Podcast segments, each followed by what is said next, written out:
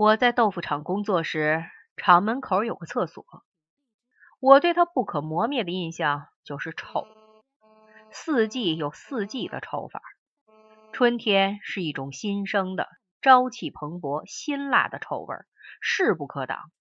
夏天又骚又臭，非常的杀眼睛，鼻子的感觉退到第二位。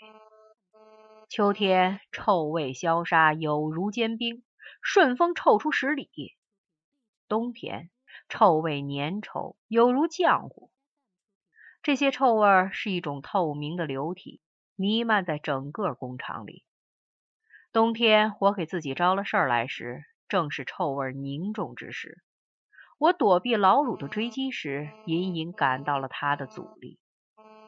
而等我到叉海英处受帮教时，已经是臭味新生、朝气蓬勃的时期了。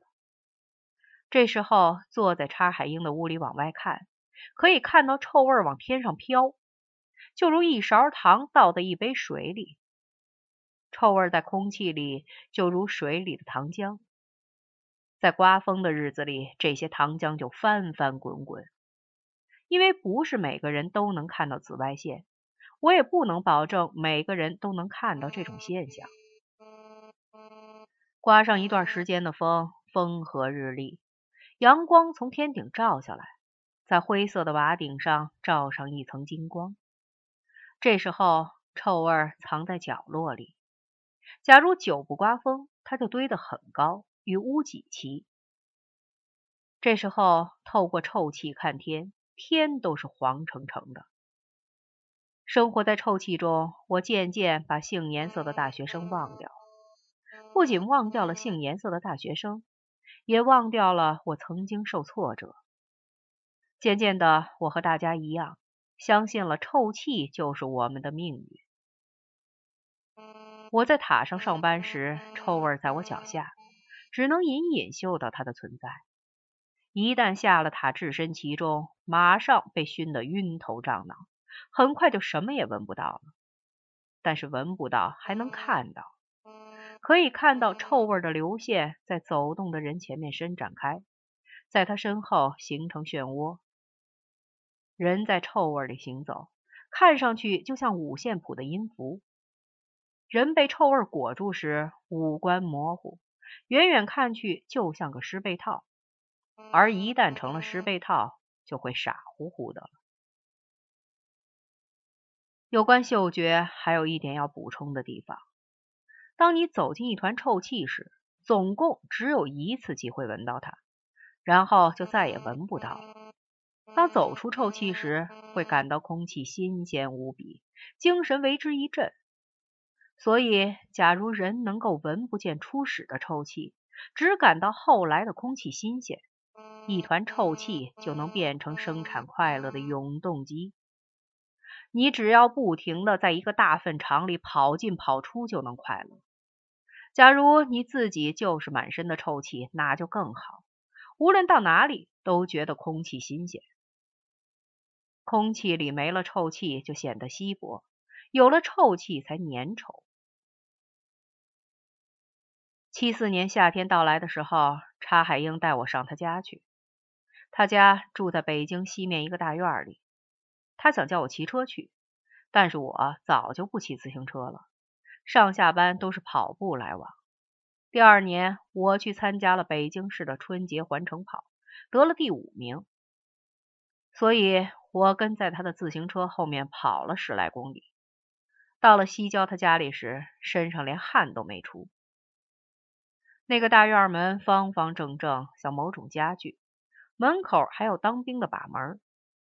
进去以后还有老远的路。